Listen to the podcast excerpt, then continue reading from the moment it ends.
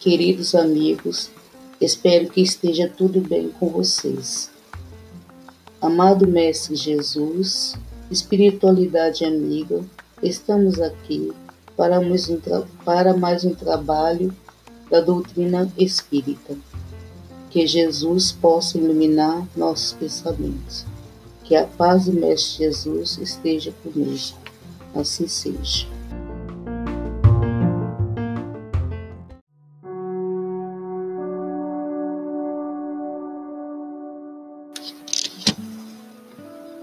Chico Xavier, pelo Espírito Emmanuel. Pão Nosso. Capítulo 54. Razão dos apelos. Pelo que, sendo chamado, vim sem contradizer.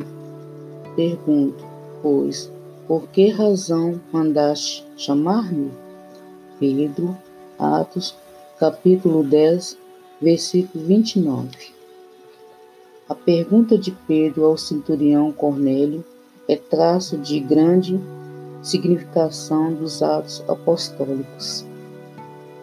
O funcionário romano era conhecido por suas tradições de homem caridoso e reto. Invocava a presença do discípulo de Jesus, atendendo a eleva elevadas razões de ordem, de ordem moral.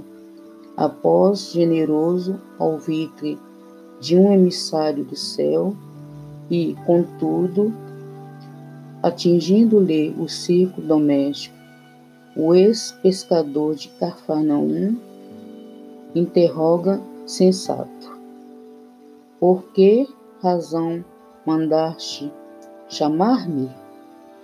Simão precisava conhecer as finalidades de semelhantes exigência tanto quanto o servidor vigilante necessita saber onde pisa e com que é invocado aos campos alheios.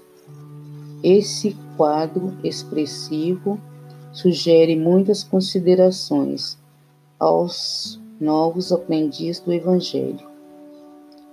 Muita gente, por ouvir referências a esse ou aquele espírito elevado, costuma invocar-lhe a presença nas reuniões doutrinárias.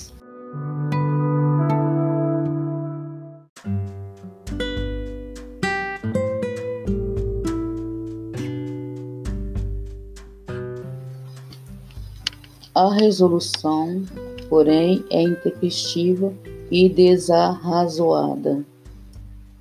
Por que reclama a companhia que não merecemos? Não se pode afirmar que o impulso se filie à leviandade. Entretanto, precisamos encarecer a importância das finalidades em jogo. Em jogo. Imaginai-vos chamando Simão Pedro a determinado círculo de oração e figuremos a aquiescência do venerável apóstolo do, ao apelo. Naturalmente, seremos obrigados a expor ao grande emissário celestial os motivos da requisição e, faltando no bom senso as, nas, as nossas atitudes mentais. Indaguemos de nós mesmos se possuímos bastante elevação para ver, ouvir e compreender o Espírito glorioso. Quem de nós responderá afirmativamente? Teremos, assim, suficiente audácia de invocar o sublime Cefas, tão somente para ouvi-lo falar?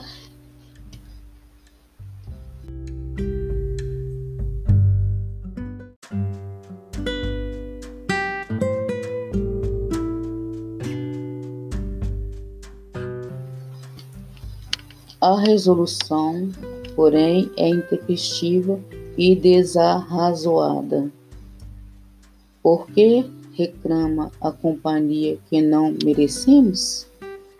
Não se pode afirmar que o impulso se filie à leviandade. Entretanto, precisamos encarecer a importância das finalidades em jogo. Em jogo. Imagina, Imaginai-vos chamando Simão Pedro a determinado círculo de oração e figuremos a aquiescência do venerável apóstolo do, ao apelo. Naturalmente, seremos obrigados a expor ao grande emissário celestial os motivos da requisição e, faltando no bom senso as, nas, as nossas atitudes mentais, indaguemos de nós mesmos se possuímos bastante elevação para ver, ouvir e compreender o Espírito glorioso. Quem de nós responderá afirmativamente? Teremos, assim, suficiente audácia de invocar o sublime Cefas, tão somente para ouvi-lo falar?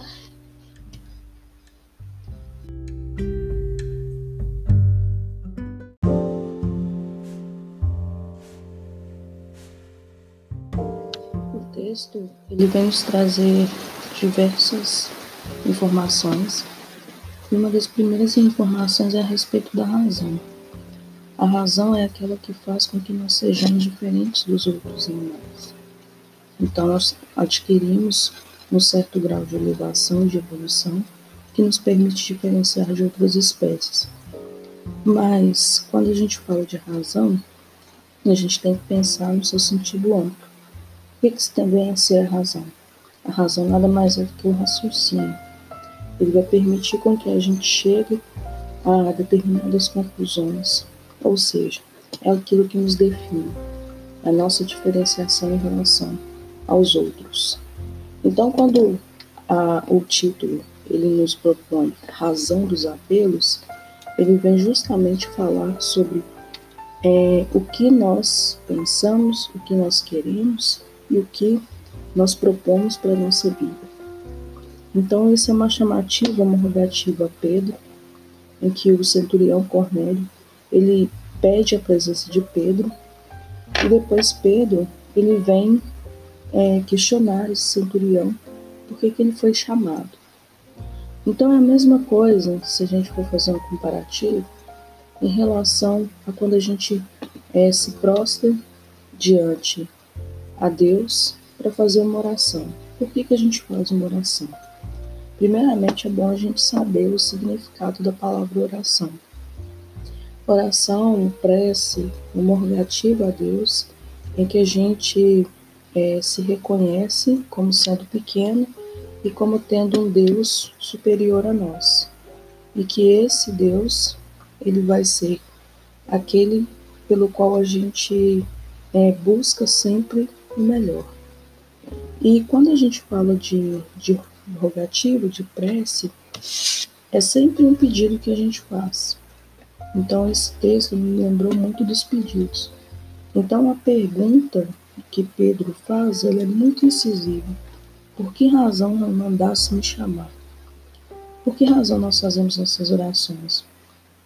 Por que razão é, nós estamos em determinadas situações?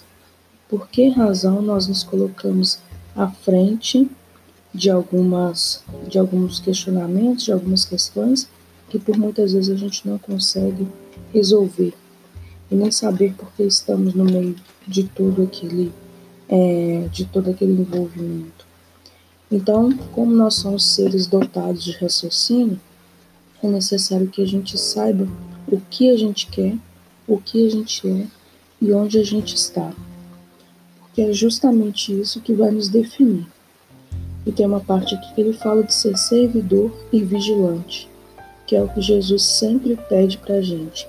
Servidor, acredito que seja no sentido de trabalhar, trabalhar sempre, porque o trabalho ele engrandece o homem, e vigilante, principalmente em relação às nossas ações e aos nossos pensamentos.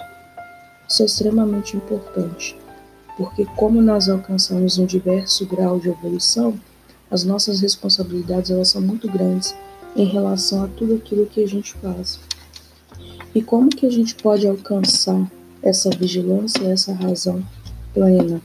Através do segmento, através do Evangelho, que ele se mostra como sendo um caminho, uma verdade para todos nós. Então, quando nós estamos no caminho do Evangelho, é muito difícil a gente quedar.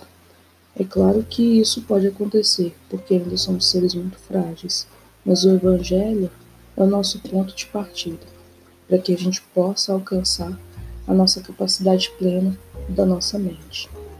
Então, tudo que a gente for fazer, nós temos que ter um objetivo muito é, forte em relação àquilo.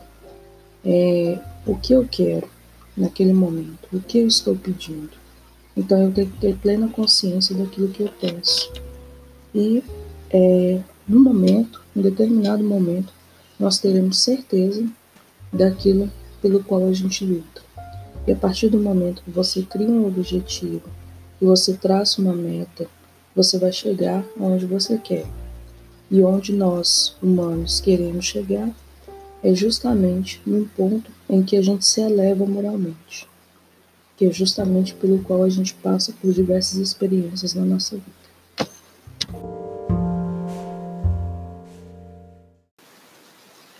Que a paz do Divino Mestre esteja sempre com vocês, se reúnam sempre no amor de Cristo e que possamos ser luz, tranquilidade e paz onde quer que nós estejamos. Assim seja.